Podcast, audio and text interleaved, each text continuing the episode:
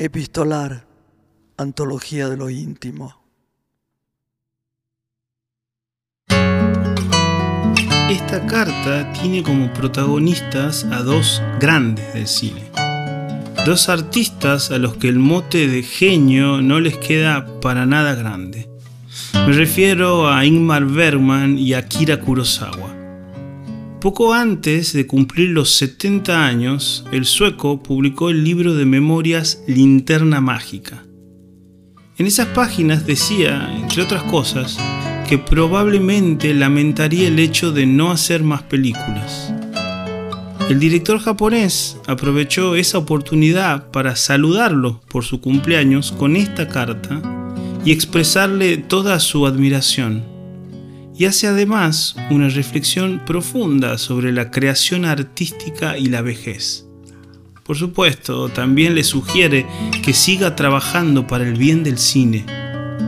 Por suerte, Bergman cambió de opinión después de aquella sentencia en su libro y dirigió Saravan, la que fue sí su última película. Lee el actor Enrique Chi. Estimado señor Bergman, por favor permítame felicitarlo en su septuagésimo cumpleaños. Su trabajo toca mi corazón profundamente cada vez que lo veo, y he aprendido mucho de sus obras, y han sido alentadoras. Le deseo que permanezca en buen estado de salud para que pueda crear más películas maravillosas para nosotros. En Japón había un gran artista llamado Tesaito Mioka, que vivió en la era Meiji, finales del siglo XIX. Este artista pintó varios cuadros excelentes mientras todavía era joven, y cuando llegó a la edad de los 80 años, de repente comenzó a pintar cuadros que eran muy superiores a los anteriores, como si estuviera en su gran etapa de florecimiento.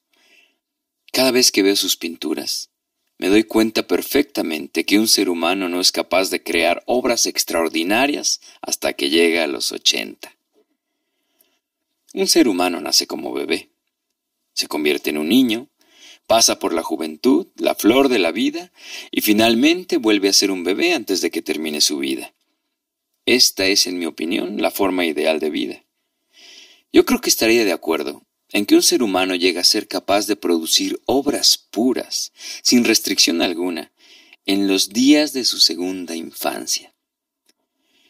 Ahora tengo 77 años de edad y estoy convencido que mi verdadero trabajo apenas comienza. Mantengámonos juntos por el bien de las películas. Con los más cordiales saludos, Akira Kurosawa.